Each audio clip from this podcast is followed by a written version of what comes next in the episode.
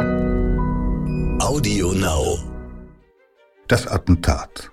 In der Ära der französischen Besatzung erwächst vor allem an den Universitäten Deutschlands ein neues nationales Bewusstsein. In Burschenschaften organisierte Studenten streiten für die deutsche Einheit und für freie Parlamente und gegen Adel, Feudalherren und konservative Denker. Um einen Fanal zu setzen, greift ein Student schließlich zum Dolch.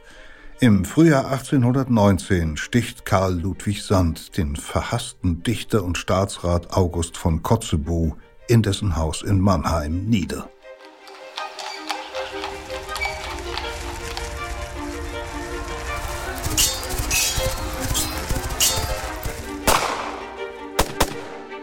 Verbrechende Vergangenheit. Ein Crime-Podcast von Geo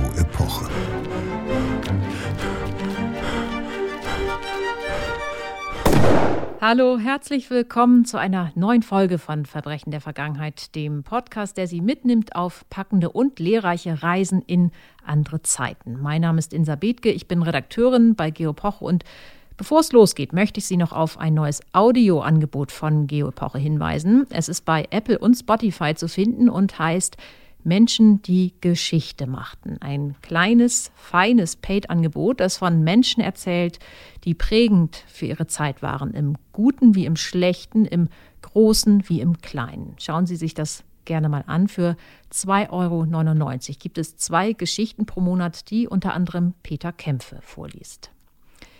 Jetzt reisen wir ein Stück in die deutsche Geschichte zurück, in eine Zeit, in der es einen Staat namens Deutschland noch überhaupt nicht gab. Aber was es damals gab im frühen 19. Jahrhundert, das waren Menschen, die davon träumten. Etwa die Studenten, die sich in den ab 1815 entstehenden sogenannten Burschenschaften sammelten. Und einer dieser Burschenschafter war derart von dem Traum einer deutschen Nation besessen, dass er dafür zum Dolch griff. 1819 stoch Karl Ludwig Sand den Schriftsteller August von Kotzebue nieder und beging, wie wir gleich hören, das spektakulärste Attentat in der deutschen Geschichte seit der Ermordung des Feldherrn Albrecht von Wallenstein im Dreißigjährigen Krieg. Über das, was Karl Ludwig Sand trieb, woher sein Traum von einer politisch geeinten deutschen Nation rührte, darüber spreche ich jetzt mit Andreas Sedelmeier, Historiker und Verifikationsredakteur in unserem Quality Board. Hallo Andreas, schön, dass du da bist. Student ermordet Komödiendichter. Das klingt ja erstmal seltsam, wenn man es so auf den Punkt bringt, fast schon obskur. Und dann gilt diese bizarre Tat auch noch als eines der wichtigsten Ereignisse der deutschen Geschichte jener Jahre. Kannst du uns aufklären? Tja, also dass es zu dieser Mordtat kommen konnte und dass sie dann so eine Bedeutung erlangt hat, das hat natürlich mit der ganz besonderen politischen Lage in Deutschland in dieser Zeit eben zu tun. Und wenn man die jetzt erklären will, dann muss man schon etwas weiter ausholen, also in der Geschichte zurückgehen. Und zwar nicht nur der deutschen, sondern der europäischen. Wir befinden uns ja im Jahr 1819 und da hat Europa gerade erst eine seiner dramatischen Epochen hinter sich. Wir reden hier also von rund 25 Jahren voller Umbrüche und Kriege. Mhm, und müssen eben erstmal auf ein Nachbarland schauen, um das alles zu verstehen, nämlich auf Frankreich. Genau, das Ganze fing nämlich mit der Französischen Revolution im Jahr 1789 an. Die war zwar zunächst auf Frankreich beschränkt, aber das, was da passiert ist, das hat natürlich die Menschen in ganz Europa beschäftigt. Und zwar einerseits, weil die Ideen dieser Revolution, also die Ideen von Freiheit, von Gleichheit, von Demokratie und Verfassung, auch von einem Nationalstaat, weil also diese Ideen so viele Menschen in Europa und natürlich auch in Deutschland angesprochen haben. Und andererseits, weil die europäischen Monarchen, also etwa der russische Zar oder der preußische König, weil die genau diese Ideen gar nicht gut fanden und schon gar nicht den Umgang mit ihrem französischen Amtskollegen. Das war Ludwig XVI., der ja bekanntlich 1793 hingerichtet wurde. Ja, genau. Und äh, deshalb haben die übrigen europäischen Mächte Frankreich bereits ab 1792 mit Krieg überzogen. Und tja, in diesen Kriegen ist dann in Frankreich ein Mann, ein General, bis nach ganz oben aufgestiegen. Und der wurde dann zum größten Albtraum der europäischen Monarchen. Und das war natürlich Napoleon Bonaparte. Der war dann als Feldherr so erfolgreich, dass er in dieser endlosen Folge von Kriegen große Teile Europas erobern konnte oder er konnte es wenigstens unter seine Kontrolle bringen als Verbündete. Ähm, und darunter war dann eben auch Deutschland oder die deutschen Fürstentümer mhm. der Zeit. Und sich selbst ähm, hat Napoleon dann zum Kaiser von Frankreich gemacht. Ja, richtig. Aber 1814, da war der Spuk dann erstmal vorbei. Äh, Napoleons Herrschaft brach zusammen, vor allem durch seinen gescheiterten Feldzug nach Russland. Und die europäischen Herrscher hatten da natürlich eine ziemlich große Aufgabe vor sich. Die wollten vor allem die Ordnung in Europa wiederherstellen, also das, was sie selber für die gottgegebene Ordnung hielten, mit ihnen selbst als Herrscher natürlich. Und sie wollten Stabilität, Sicherheit, dauerhaften Frieden. Also so etwas wie das mit der französischen Revolution, mit Napoleon und diesen permanenten Kriegen, das sollte eben nicht nochmal passieren. Dafür und darum haben sie sich dann ja auch getroffen, die ähm, Oberhäupter. Das war ein recht bekanntes Ereignis in Wien. Genau, wir reden hier vom Wiener Kongress, der fand ab September 1814 statt, eben in Wien, und da wurde monatelang wild verhandelt. Am Ende stand da das Konzept für ein monarchisch regiertes Europa mit stabilen Grenzen und einem recht gut austarierten Gleichgewicht zwischen den Großmächten, aber für die Ideen der Französischen Revolution, also Freiheit, Gleichheit, Verfassung, für die war da natürlich eher kein Platz. Die Auswirkungen der Revolution, die sollten ja nun gerade so weit wie möglich rückgängig gemacht werden. Jetzt haben wir einiges darüber gehört, was in Europa los war. Und das äh, muss man ja wohl auch, um die Situation von 1819 zu verstehen. Aber unsere Geschichte, unser Fall spielt ja in Deutschland. Was war denn da nun los in dieser Zeit? Welche Auswirkungen hatten diese ganzen Ereignisse auf die Menschen in Deutschland? Ja, Deutschland oder vielleicht sollte man besser sagen die deutschen Lande, das erklärt sich dann gleich. Ähm, Deutschland war also eines der wichtigsten Themen auf dem Wiener Kongress. Man muss sich dafür erstmal eins klar machen. 1814, also als der Kongress stattfand, da gab es ja überhaupt gar kein Deutschland in dem Sinne, also keine Struktur, in der alle deutschen Staaten zusammengefasst waren. Vor Napoleon, genau genommen bis 1806, da gab es immer das sogenannte Heilige Römische Reich deutscher Nation mit einem Kaiser an der Spitze, aber das war auch nur ein lockerer Zusammenschluss von vielen großen, mittleren und kleinen Staaten, also nichts, was ich etwa mit dem französischen Königreich äh, vergleichen konnte. Ja, und schon gar nicht mit dem französischen Nationalstaat, der dann ja aus der Revolution hervorgegangen ist, oder? Genau, das, was in Frankreich durch die Revolution passiert ist, das hatte tatsächlich nochmal eine ganz neue Qualität. Und da kommen wir jetzt auch endlich unserer Geschichte, also unserem Studenten in Mannheim, etwas näher. Der war nämlich, wie so viele seiner Mitstudenten, von der Idee des Nationalstaates fasziniert. Also davon, dass Menschen in einem Staat zusammenleben, weil sie sich als gleichberechtigte Angehörige eines Volkes einer Nation verstehen und eben nicht, weil sie sozusagen zufällig alle Untertanen desselben Monarchen sind, wie es eigentlich bis dahin immer der Fall war. Äh, und das ist dann natürlich ein ganz neues Konzept gewesen. Mhm. Und in Deutschland war es äh, damit nicht weit her. Genau, nicht vor Napoleon im Heiligen Römischen Reich, wie wir gerade festgestellt haben, und eben auch nicht nach Napoleon. Da sind nämlich sind wir wieder beim äh, Wiener Kongress und auf dem wurde über Deutschland gesprochen, aber es wurde so eine Art letztlich äh, modernisierte Neuauflage des Alten Reiches eingerichtet, so will ich das mal nennen. Und das war der sogenannte Deutsche Bund. Der war eben gerade kein Nationalstaat für alle Deutschen, sondern ein Bund von 34 Fürstentümern und von vier freien Städten auch noch. Und die waren weiterhin weitgehend selbstständig. Und eine Verfassung gab es dann ja auch nicht. Genau, eine gesamtdeutsche Verfassung oder ein gesamtdeutsches Parlament, die waren dabei einfach nicht vorgesehen. Und das hat dann natürlich viele Leute in Deutschland äh, enttäuscht, die sich all das, also diesen Nationalstaat und die Verfassung äh, und ein nationales Parlament, äh, die das erträumt hatten während der napoleonischen Zeit. Ja, und diese Menschen, ähm, von denen du jetzt sprichst und zu denen ja auch der, der Mörder von Mannheim gehört, äh, die bilden zu dieser Zeit ja schon so eine Art deutsche Nationalbewegung. Ähm, wo kam das denn her? Ähm, hatte es das schon vorher gegeben?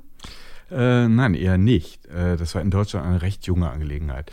Diese Bewegung hat sich paradoxerweise im Kampf gegen Frankreich und Napoleon herausgebildet. Paradox nenne ich das, weil die Idee des Nationalstaates ja gerade aus Frankreich kam. Man hat sich also einerseits an Frankreich orientiert und gleichzeitig war Frankreich wegen Napoleon eben der Erzfeind, den es zu bekämpfen galt. Und ja, in diesem Kampf bildete sich dann diese Nationalbewegung heraus. Und übrigens hat ausgerechnet der preußische König, also einer der mächtigsten Monarchen in den deutschen Landen, der hat diese Entwicklung stark vorangetrieben. Er hat nämlich während dieser Kämpfe an den Patriotismus seiner Untertanen appelliert, und zwar wohlgemerkt den deutschen Patriotismus, nicht den preußischen oder so. Ähm, und konkret hat er seine Untertanen zu einer Art äh, nationalen Widerstand aufgerufen gegen Napoleon im Dienste des deutschen Vaterlandes. So etwas hatte es vorher nicht gegeben. Und dabei hat er dann auch, auch noch angedeutet, dass es bald, also nach dem Sieg über Napoleon, ein geeintes deutsches Vaterland geben könnte. Hm, aber damit war es dann ja nichts nach dem Wiener Kongress. Genau. Und mit einer zweiten Ankündigung, äh, aus der wurde dann auch nichts. Die stand nämlich in dem Gründungsdokument des Deutschen Bundes und die lautete wie folgt, ich zitiere mal, in allen Bundesstaaten wird eine landständige Verfassung stattfinden. Nun klingt das natürlich ziemlich kryptisch, landständige Verfassung und was genau das heißen sollte, das wusste wohl auch damals schon niemand. Aber immerhin, das Wort Verfassung kam in dem Satz ja nun mal klar vor äh, und hat entsprechend Hoffnungen da hervorgerufen. Ne? Und ähm, nur hat dann kaum ein deutscher Fürst dieses Vorhaben umgesetzt und vor allem nicht äh, die mit Abstand wichtigsten Mitglieder des Deutschen Bundes und das waren ganz klar äh, Preußen und Österreich. Österreich, das damals äh, noch zu Deutschland zählte. Definitiv. Also Österreich war immer Teil des Heiligen Römischen Reiches gewesen und hat ja auch die allermeiste Zeit dessen Kaiser gestellt. Und ähm, diese Vorstellung, dass Deutschland, unter, Deutschland und Österreich unterschiedliche Staaten sind, die uns heute ja geläufig ist, äh, diese Vorstellung, die kommt erst rund 50 Jahre nach unseren Ereignissen hier auf, zur Zeit der deutschen Reichseinigung unter Otto von Bismarck. Aber das ist natürlich eine andere Geschichte. Wir kommen zurück zur Situation in den Jahren nach 1815. Ähm, was ist die Lage? Es gibt kein vereintes Deutschland, keine oder jedenfalls kaum eine Verfassung und die Patrioten, die stehen jetzt mit ziemlich leeren Händen da, nach all den Hoffnungen, die sie sich vorher gemacht haben. Ähm, wer waren denn diese Patrioten, die äh, Vertreter dieser ähm, entstehenden Nationalbewegung? Ähm, waren das Menschen aus dem ganzen Volk? Waren alle Bevölkerungskreise vertreten? Nee, eher nicht. Also diese Patrioten, die rekrutierten sich ganz überwiegend aus dem gebildeten Bürgertum. Und ja, das Bürgertum war ja eh die aufstrebende Schicht in dieser Zeit. Und das waren also Lehrer, Professoren, Theologen, Journalisten und eben Studenten, wie unser äh, Mörder Karl Ludwig Sand. Viele dieser Studenten hatten übrigens als äh, Freiwillige gekämpft im Befreiungskampf gegen äh, Napoleon oder sie hatten sich wenigstens dafür gemeldet, ohne dann auch tatsächlich zum Einsatz zu kommen. So war es dann also etwa bei dem Herrn Sand. Und ähm, diese Studenten waren natürlich in Sachen einiges Vaterland schon mal besonders motiviert nach diesen Kämpfen. Mhm, die Studenten haben sich ja in dieser Zeit auch neu organisiert. Richtig. Ähm, 1815, da schließen sich Studenten in Jena zur ersten Burschenschaft in Deutschland zusammen, die dann später die Urburschenschaft genannt wird. Ähm, dieser für uns so ein bisschen befremdliche Begriff Burschenschaft, der hat übrigens keine tiefere Bedeutung. Mit Burschen meinte man damals einfach äh, Studenten. Es geht also um eine Studentenvereinigung. Das Besondere an äh, dieser äh, Studentenvereinigung der ersten Burschenschaft und dann den all den anderen Burschenschaften, die sich dann bald gegründet haben. Das war ihre äh, gesamtdeutsche Ausrichtung. Oder anders gesagt, also jeder Student einer Uni ähm, konnte da beitreten, egal aus welchem Teil Deutschlands er kam. Äh, vorher, da gab es auch schon Studentenvereinigungen, aber die waren eben landmannschaftlich organisiert, also immer nur für Studenten aus einer Region gedacht, also zum Beispiel Franken oder Thüringen oder so. Und äh, darüber hinaus war natürlich auch der explizit politische Charakter dieser Burschenschaften etwas Neues. Also diese Fixierung auf die Nation einerseits und auf Demokratie andererseits. Mhm, das ist nun der Dunstkreis, aus dem der ähm, kam, Karl Sand. Das hören wir gleich ausführlich. Aber ähm, sag nochmal, Burschenschaften gibt es ja immer noch, aber ähm, wir verbinden mit denen heute ja eher konservative, manchmal auch reaktionäre Ansichten und Traditionen. Ähm, da kommt es doch etwas überraschend, dass sie damals gewissermaßen ja die Speerspitze der gesellschaftlichen Entwicklung darstellten, also fast so etwas wie eine revolutionäre Bewegung waren.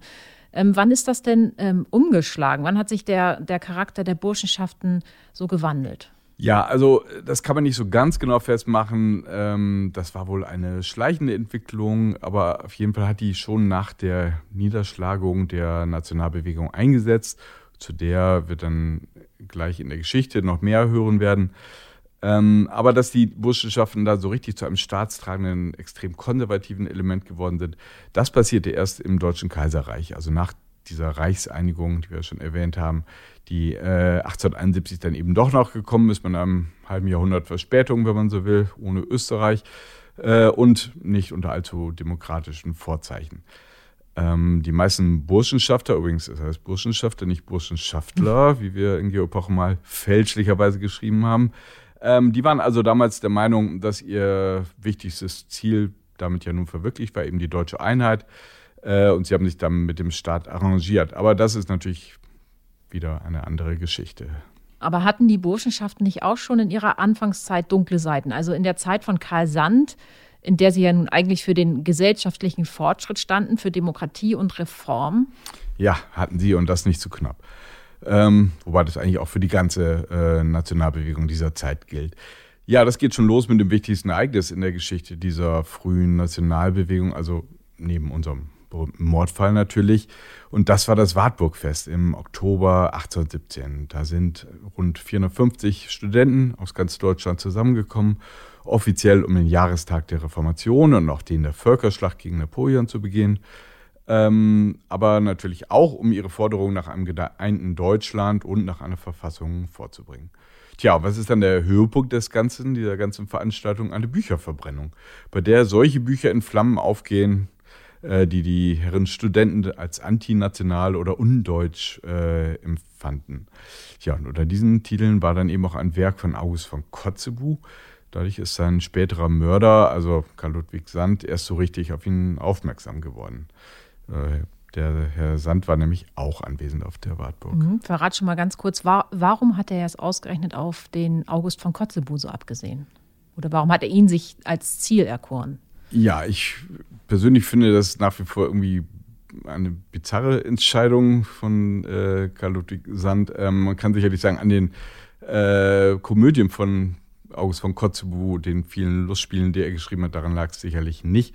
Darüber hinaus war äh, der Mann aber ein ausgesprochen streitfreudiger Publizist und eben auf der konservativen Seite und er konnte mit der Nationalbewegung und den Studenten, den organisierten Studenten überhaupt nichts anfangen und hat auch gegen sie gewettert und das eben auch öffentlich. Und dann hat er noch was gemacht, das war dann vielleicht sein Todesurteil. Der hat für den Zaren, den russischen Zaren Alexander I., Berichte verfasst aus Deutschland. Also mhm. das wurde ihm als Spionage dann angekreidet. Das ist vielleicht ein bisschen übertrieben, aber er hat geheime Berichte geschrieben über die Situation in den deutschen Landen. Und ähm, ja, das wurde ihm halt sehr übel genommen und mhm. war dann letztendlich der Grund für dieses Attentat. Mhm, seine Bücher, die brannten dann ähm, 1817, das haben wir eben gehört, ähm, und es brannten andere Bücher. Bücherverbrennung, das klingt alarmierend, aber das war ja nicht alles. Nee, ich würde sagen, man kann auch noch einen krankhaften Hass äh, nennen als unangenehme Eigenschaft dieser Nationalbewegung, und zwar auf alles Französische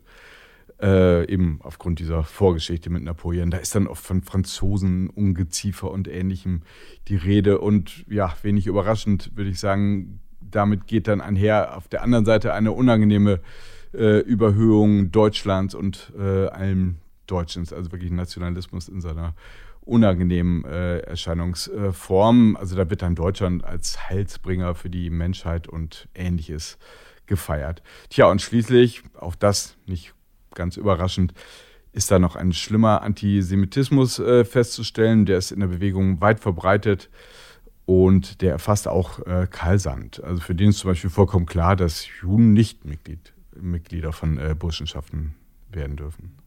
Wie steht es denn mit dem Gewaltverständnis der Bewegung? Fand äh, der Mord an Kotzebue etwa Beifall unter den Studenten oder gar äh, Nachahmertaten? Gab es gar Nachahmertaten? Äh, ja, also es gab dann tatsächlich kurz danach ein weiteres äh, Attentat. Das ist dann zwar gescheitert, aber mit derselben Absicht halt. Ähm, und darüber hinaus gab es in Deutschland dann noch über Jahrzehnte so etwas wie einen äh, Sandkult, also Karl Sand-Kult. Ähm, aus heutiger Sicht stellt sich mir dann schon die Frage, äh, wieso eigentlich? Oder mal anders, ein bisschen provokativ gefragt, was unterscheidet jemand wie Sand eigentlich von modernen Terroristen, also etwa den Attentätern der Rote Armee-Fraktion, der RAF. Ähm, auf jeden Fall verbindet die, diese Terroristen mit Sand ihr politischer Fanatismus und vor allem diese moralische Selbstüberhöhung. Was meinst du damit genau? Naja, ich meine, diese Vorstellung, äh, dass man als Individuum oder als äh, kleine Gruppe über Leben und Tod anderer Menschen entscheiden kann. Also darüber, wer es äh, verdient hat, äh, zu sterben. Ähm, Richter spielen. Ja, genau. Mhm. Äh, und dass man Morde äh, zu, als, zur Propagierung der eigenen politischen Ideen instrumentalisiert, dass man das in den Tod anderer Menschen in Kauf nimmt, um politische Ideen zu propagieren. Und wohlgemerkt, wir reden hier ja nicht über einen Tyrannenmord, also etwa einen Anschlag auf Adolf Hitler oder vielleicht in der Epoche von Karl Ludwig Sand äh, auf Napoleon oder so. Wir haben ja gerade gehört, was mit Kotzebue, was das für ein Mensch war. Der war halt ein politischer Gegner, nicht mehr und nicht weniger. Also zusammenfassend würde ich jetzt mal sagen, also dass Karl Ludwig Sand aus heutiger Sicht nicht als Identifikationsfigur taugt und die Bewegung, die er vertrat, also die gibt in der Hinsicht auch nicht viel mehr her. Vielen Dank, Andreas, für diese Einblicke in die Geschichte der deutschen Nationalbewegung und ähm, deine Gedanken zu ihrem vielleicht dunkelsten Helden. Was damals am 23. März 1819 in Mannheim geschah, was Karl Ludwig Sand dort tat, das hören wir jetzt. Das Attentat, eine historische Reportage von Oliver Fischer. Es liest Peter Kämpfe. Eigentlich hatte Karl Ludwig Sand vor, den Mord schon am Vormittag zu begehen, doch der Mann, den er töten wollte, war nicht daheim. Und so sitzt er an diesem 23. März 1819, einem Frühlingstag, um die Mittagszeit in einem Mannheimer Gasthaus und isst mit gutem Appetit. Eine Zeit lang plaudert er mit zwei Geistlichen, die sich später vor allem an eines erinnern, seine große innere Ruhe. Sand ein 23-jähriger Student hat sich seit Monaten auf diesen Tag vorbereitet, hat eine Anatomievorlesung besucht und sich über die Lage des Herzens informiert, hat immer wieder das Bekennerschreiben überarbeitet, das er nach der Tat mit der Mordwaffe an eine Tür heften will, und sich das schulterlange Haar kürzen lassen, das verraten könnte, dass er ein Burschenschafter ist, ein national gesinnter Student. Am späten Nachmittag steht er wieder vor dem Haus, an dem er schon am Morgen geklingelt hat. Der Diener, der ihm öffnet, erinnert sich sofort. Sand hatte ihm erklärt, er müsse dem Hausherrn einen wichtigen Brief übergeben und führt ihn ins Wohnzimmer. Einen Moment später tritt August von Kotzebue durch eine andere Tür in den Raum, der berühmte Schriftsteller, Verfasser von mehr als 200 Theaterstücken, erfolgreicher als Goethe und Schiller und in den Augen national gesinnter Männer ein Verräter. Kotzebue schreibt als literarisch-wissenschaftlicher Korrespondent für den Zaren Berichte über die Lage in Deutschland. Die beiden Männer wechseln ein paar Worte, dann zieht Sand einen Dolch aus dem Rockärmel und sticht auf den Dichter ein. Die Klinge durchtrennt eine Rippe, zerfetzt die Lungenarterien, schneidet in den Herzbeutel, Kotzebue fällt zu Boden und stirbt wenige Minuten später. Es ist das spektakulärste Attentat in der deutschen Geschichte seit der Ermordung des Feldherrn Albrecht von Wallenstein 185 Jahre zuvor. Das Attentat eines Mannes jedoch, der nicht aus Machtgier tötet, sondern für eine politische Idee. Karl Ludwig Sand, Theologe und frommer Protestant, wird zum Mörder für eine Sache, die ihm so heilig ist wie der dreifaltige Gott. Er tötet für das Vaterland, für eine deutsche Nation, die bislang nur in Träumen existiert. Für eine Idee, die geboren wurde in den Köpfen von Dichtern, Philosophen, Studenten, Professoren und Lehrern. Deutschland in den Jahren nach 1806. Napoleon hält weite Teile des Landes besetzt. Das Heilige Römische Reich deutscher Nation existiert nicht mehr. Immer mehr patriotische Intellektuelle sehen den Grund dafür in der seit Jahrhunderten andauernden Zersplitterung Deutschlands in wenige Groß- und Mittelstaaten und mehrere Dutzend winziger Herrschaften. Es gibt keine deutsche Nation, sondern Preußen und Bayern, Untertanen des sächsischen Königs und des Fürsten von Hessen-Darmstadt, der Herrscher von Salm-Salm und Isenburg-Bierstein und der vielen weiteren Kleinstaaten.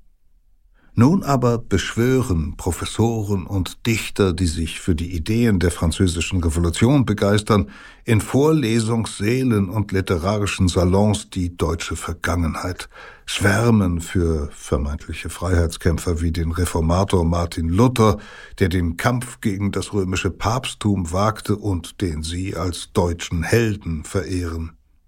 Johann Gottlieb Fichte, Professor für Philosophie an der Universität Berlin, erklärt die Deutschen in seinen Vorlesungen zum Urvolk Europas. Und der Greifswalder Schriftsteller Ernst Moritz Arndt dichtet, was ist des deutschen Vaterland? Ist's Preußenland? Ist's Schwabenland? Ist's, wo am Rhein die Rebe glüht? Ist's, wo am Belt die Möwe zieht? Oh nein. Nein, nein. Sein Vaterland muss größer sein. Männer wie Fichte und Arndt fordern neben der Einheit auch Freiheit. Das neue Deutschland soll ein Verfassungsstaat werden, eine konstitutionelle Monarchie, in der das Volk über Parlamente mitregiert. Freiheit und Einheit gehören in dieser Zeit zusammen. Wer ein Patriot ist, will auch einen Verfassungsstaat und umgekehrt. Doch was nützen feurige Worte gegen einen waffenstarrenden Gegner? 1811 eröffnet der preußische Gymnasiallehrer Friedrich Ludwig Jahn in Berlin eine Turngesellschaft. Durch Sport will er die Jugend für einen Krieg gegen Napoleon stählen und ihr vaterländisches Gemeinschaftsgefühl stärken. Vor allem Gymnasiasten und Studenten treffen sich hier zum Fechten, Armbrustschießen und zu nächtlichen Märschen. Rasch breitet sich die Bewegung aus. 1818 üben in 150 Städten bereits mehr als 12.000 Turner. Pian plant auch an den Universitäten patriotische Gruppen zu gründen. Bislang herrschen dort die Landsmannschaften, Vereinigungen, in denen sich die Studenten nach Heimatländern getrennt treffen. An der Universität von Jena etwa sammeln sich Franken in der Landsmannschaft Franconia, die Sachsen in der Saxonia. Jan und einige seiner Mitstreiter wollen nun Studenten, auch Burschen genannt, aus allen deutschen Ländern zusammenbringen. National eingestellte Professoren und Turner verbreiten die Idee, noch allerdings steht dabei der Kampf gegen die Besatzer im Vordergrund. Es dauert, bis sich Jans Idee durchsetzt. Erst die 1813 beginnenden Befreiungskriege bringen den Durchbruch. Rund 2500 Studenten, fast die Hälfte aller deutschen Hochschüler, melden sich als Freiwillige für den Kampf gegen Napoleons Truppen. Nach ihrer Rückkehr an die Universitäten gründen sie die ersten patriotischen Gruppen. Am 12. Juni 1815 versammeln sich in Jena, das zum Territorium des liberalen Weimarer Großherzogs gehört, mehr als 140 Studenten auf dem Marktplatz. In langen Reihen ziehen sie aus der Stadt hinaus, zu einem Gasthaus, wo sie die Fahnen der alten Landsmannschaften niederlegen und die erste deutsche Burschenschaft gründen. Die Epoche der universitären Kleinstaaterei ist in Jena damit vorüber. Die Mitglieder der neuen Vereinigung treffen sich in Privatquartieren, in Kneipen, zu Ausflügen und Tonübungen. In ihren Versammlungen debattieren sie über patriotische Artikel, preisen in Liedern deutsche Treue und Deutschlands Rittertum und hoffen, dass die Fürsten in ihren Ländern bald Verfassungen einführen, so wie sie es gerade auf dem Wiener Kongress angekündigt haben. Schon durch ihre Kleidung grenzen sie sich von den Landsmannschaften ab.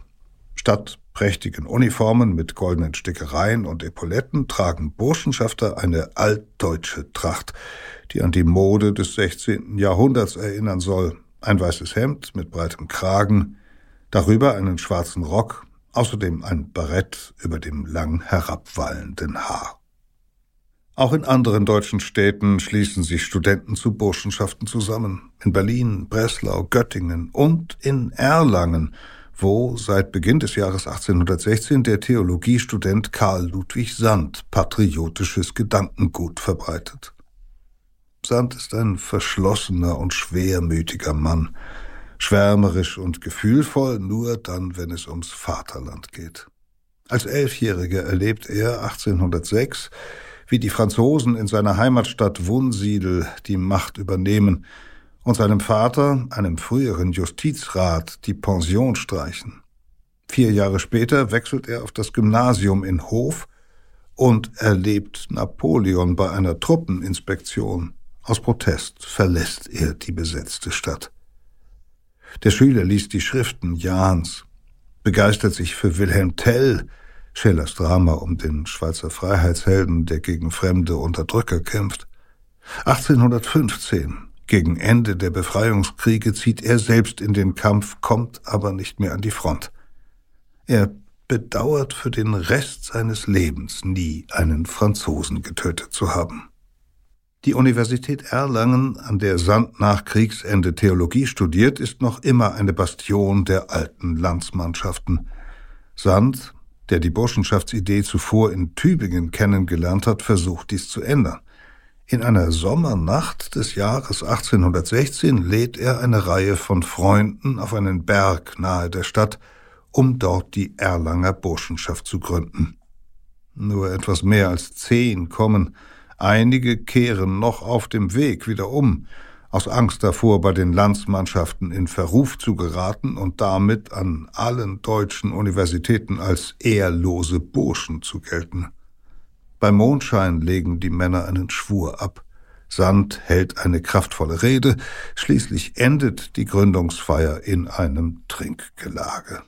Sand arbeitet mit einigen Mitstreitern eine mehr als 400 Paragraphen lange Verfassung aus – die neue Vereinigung soll ein Vorbild sein für einen künftigen deutschen Nationalstaat und ist wie die Urburschenschaft in Jena demokratisch aufgebaut.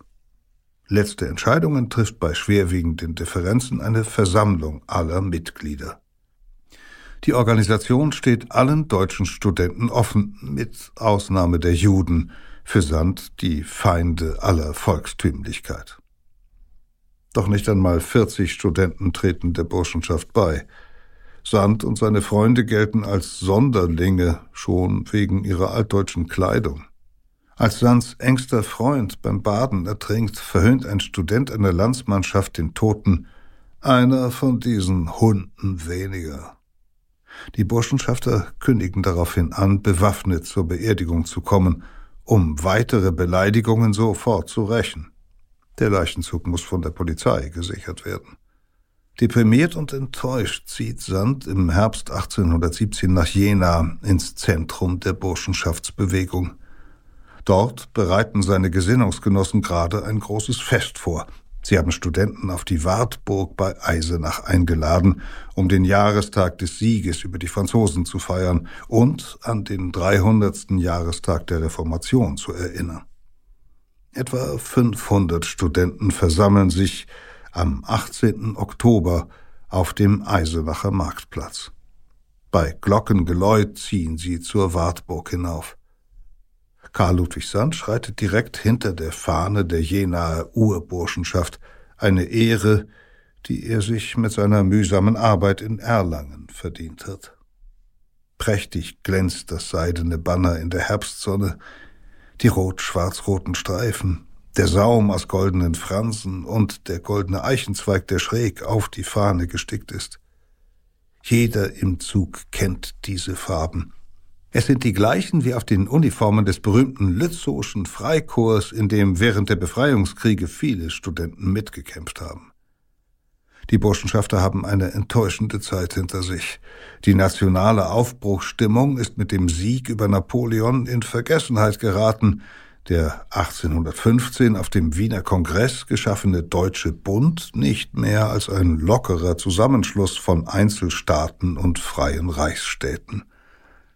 Und mit Ausnahme des Weimarer Großherzogs und der Regenten einiger Kleinstaaten hat kein Fürst die bei der Gründung des Deutschen Bundes versprochene Verfassung eingeführt. Davon spricht im Festsaal der Burg der Hauptredner des Tages, ein jenaer Theologiestudent. Das deutsche Volk hatte schöne Hoffnungen gefasst. Sie sind alle vereitelt. Alles ist anders gekommen, als wir erwartet haben. Dann fordert er die Anwesenden auf, wie eine eherne Mauer zusammenzustehen gegen jegliche äußere und innere Feinde. Am Abend verbrennen die Studenten auf einem nahegelegenen Berg symbolisch eine Reihe von Schandschriften des Vaterlandes, etwa den Code Napoleon, das Gesetzbuch aus der Zeit der verhassten Franzosenherrschaft, sowie die Schrift Germanomanie in der der jüdische Schriftsteller Saul Ascher die Nationalbewegung scharf angreift. Einer der Studenten hält eine Buchattrappe aus Altpapier hoch, ein anderer nennt den Titel, ein dritter wirft den Papierpacken in die Flammen. Auf diese Weise brandmarken sie rund 30 Werke. Darunter ist auch die Geschichte des Deutschen Reiches des Dichters August von Kotzebue. In dem Buch verteidigt Kotzebue, der als Beamter am Zarenhof Karriere gemacht und für seine Verdienste einen Adelstitel erhalten hat, die absolute Monarchie als beste Staatsform. Die Idee einer deutschen Nation hält er für Spinnerei. Sand kannte Kotzebue bis dahin nur als Lustspieldichter. Am Feuer nimmt er ihn erstmals als Feind der vaterländischen Sache wahr. Tatsächlich greift Kotzebue in den nächsten Monaten die Burschenschaften in Zeitungsartikeln öffentlich an, verspottet die nationale Bewegung als Turn- und Studentenunwesen. Die Empörung der Burschenschafter nimmt noch zu, als bekannt wird, dass Kotzebue auch nach seiner Rückkehr aus Russland für den Zaren arbeitet. Monatlich liefert er dem russischen Herrscher gegen Honorar Einschätzungen der deutschen Politik. Eines dieser geheimen Schreiben wird ihm Ende 1817 von einem Unbekannten gestohlen und kurz darauf in der patriotischen Zeitschrift Volksfreund publiziert. Ein sehr scharfer, abschätziger Bericht über die ebenfalls vaterländische Zeitschrift Nemesis. Kotzebue strengt mehrere Prozesse gegen die Veröffentlichung an, doch das steigert die Aufmerksamkeit nur noch. Patriotischen Deutschen gilt er fortan nicht nur als Feind der Demokratie, sondern als verachtenswerter Spion. Im Mai 1818 notiert Karl Ludwig Sand in seinem Tagebuch Wenn ich so sinne, so denke ich oft, es sollte doch einer mutig über sich nehmen, dem Kotzebue das Schwert ins Gekröse zu stoßen. Er schließt sich den Unbedingten an, einer kleinen extremen Gruppe innerhalb der Jenaer Burschenschaft. Gründer dieses Kreises ist Karl Vollen, ein Privatdozent für Jura. Vollen denkt radikaler als viele andere. Er fordert den gewalttätigen Umsturz und eine deutsche Republik. Nieder mit Thronen, Kronen, Drohnen und Baronen. Sturm, schreibt er in einer Flugschrift, und ruft in einer anderen dazu auf, die Fürsten zu töten, Freiheitsmesser gezückt, hurra, den Dolch in die Kehle gedrückt. Sein Kalkül, wenn ein paar junge Patrioten eine solche Tat begehen, wenn sie es wagen, sich gegen die Mächtigen zu erheben, muss dies im Volk eine Revolution anstoßen. Moralische Skrupel hat Volle nicht. Man müsse Attentate einfach zu den Mitteln zählen, durch welche, wenn andere Mittel fehlen, die Volksfreiheit zu erringen ist. Sand ist fasziniert, denn Vollen fasst das in Worte, was er schon lange fühlt. Der Theologiestudent beschließt, August von Kotzebue zu ermorden, obwohl Vollen nie davon gesprochen hat, auch Fürstengünstlinge zu töten. Es ist allein Sands Entscheidung und er erzählt niemandem etwas davon. Zur Vorbereitung seiner Tat reist er nach Berlin und lernt bei Jans Turnern den Umgang mit dem Dolch. In Jena überfällt er zur Probe mit einem Holzstück in der Hand einen Kommilitonen und stellt fest, wenn er mit der linken Faust einen Schlag ins Gesicht antäuscht, reißt der andere instinktiv die Arme hoch und die Brust ist ungeschützt. Genau so will er es machen. Anfang März 1819 erklärt er Freunden, er müsse in dringenden Familienangelegenheiten verreisen. Dann bricht er in Richtung Mannheim auf, um, wie es in seinem Bekennerschreiben heißt, einen Brand zu schleudern in die jetzige Schlaffheit. Eines jedoch hat er nicht bedacht. Seine eigene Tat wird ihn derart erschrecken, dass er selbst nicht weiterleben mag. Nachdem Sand den Dichter niedergestochen hat, steht plötzlich Kotzebues vierjähriger Sohn in der Tür. Offenbar von Schuldgefühlen gepackt, drückt Sand dem Diener sein Bekennerschreiben in die Hand und stürzt aus dem Haus. Auf der Straße kniet er nieder und ruft Gott, ich danke dir für diesen Sieg.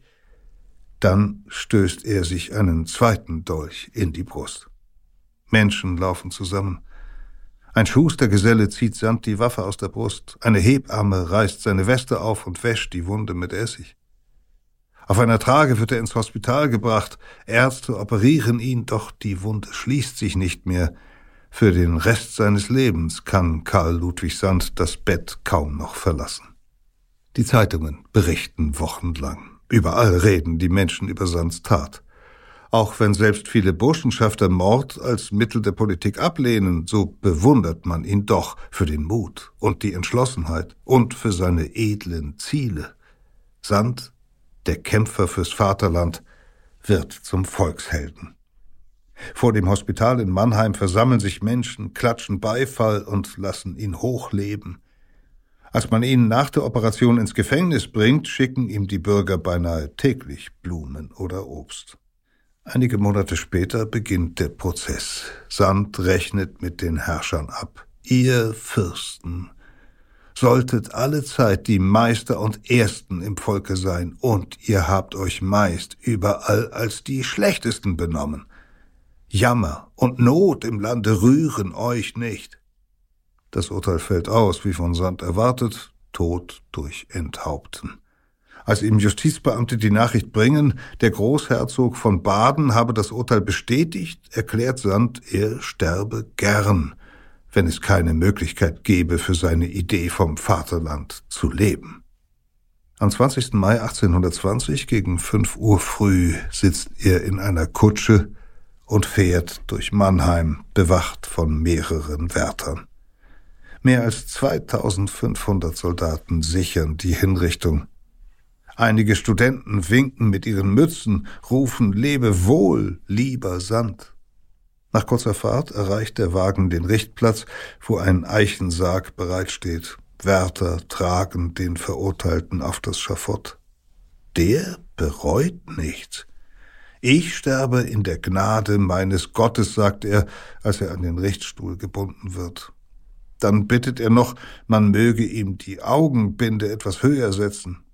Der Scharfrichter greift das Schwert mit beiden Händen holt aus und trennt mit zwei Schlägen den Kopf vom Rumpf. Da ist längst klar, dass Sands Tat vergebens war. Zwar versucht ein patriotischer Apothekergeselle kurz nach der Ermordung Kotzebues den nassauischen Regierungspräsidenten zu töten, doch die ersehnte Volkserhebung bleibt aus. Im Gegenteil, die Fürsten nehmen Sands Tat zum Anlass, die liberal-nationale Opposition zu zerschlagen.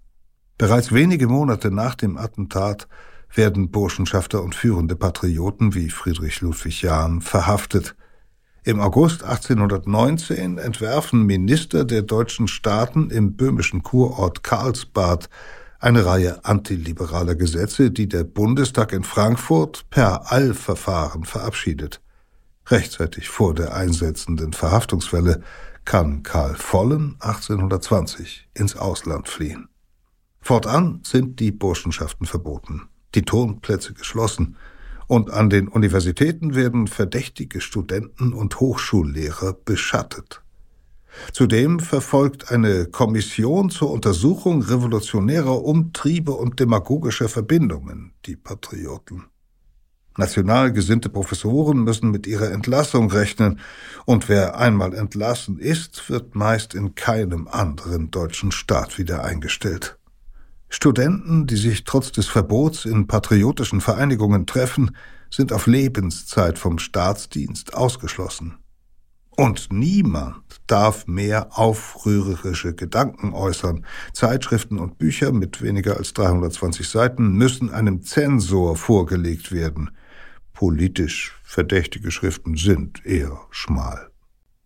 Zwar setzen nicht alle Regierungen des Deutschen Bundes die Karlsbader Beschlüsse so streng um wie Preußen und Österreich. In Jena und an einigen anderen Universitäten treffen sich die Burschenschafter heimlich weiter.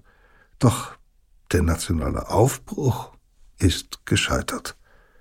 Und es wird mehr als ein Jahrzehnt dauern, ehe es Menschen wieder wagen, offen ein anderes Deutschland zu fordern. Die Erinnerung an Sand aber hält die Ziele der Nationalbewegung wach. Patrioten legen am Ort seiner Hinrichtung Blumenlieder, dichten Lieder über den Attentäter und verehren Holzspäne, die sie aus dem Schafott herausgebrochen haben, wie Reliquien. Der Scharfrichter, der sein Amt nach der Hinrichtung erschüttert aufgegeben hat, baut aus den Resten des Blutgerüsts eine Hütte in den Weinbergen bei Heidelberg. Dort versammeln sich noch viele Jahre lang Burschenschafter zu heimlichen Treffen und zum Gedenken an ihren ersten Märtyrer. Peter Kämpfe las Das Attentat, ein Text aus der Geo-Epoche-Ausgabe Die deutsche Romantik. Falls Sie unser Magazin testen möchten, dann schauen Sie gerne in die Show Notes. Dort finden Sie zwei Links, über die Sie an kostenlose Leseproben gelangen. Ansonsten wie immer noch an dieser Stelle der Hinweis auf unser Digitalangebot Geopoche Plus. Es bietet Zugang zu mehr als 1000 historischen Reportagen und ist unter geo-epoche.de erreichbar. Und äh, vergessen Sie nicht unser eingangs erwähntes neues Paid-Audio-Angebot Menschen, die Geschichte machten, zu hören bei Apple und Spotify. Die nächste Folge von Verbrechen der Vergangenheit gibt es in einem Monat. Und zwar geht es hier dann um die Roten Khmer, die in den 1970er Jahren in Kambodscha die Macht übernahmen und die in dem asiatischen Land eines der größten Verbrechen der Menschheitsgeschichte begingen.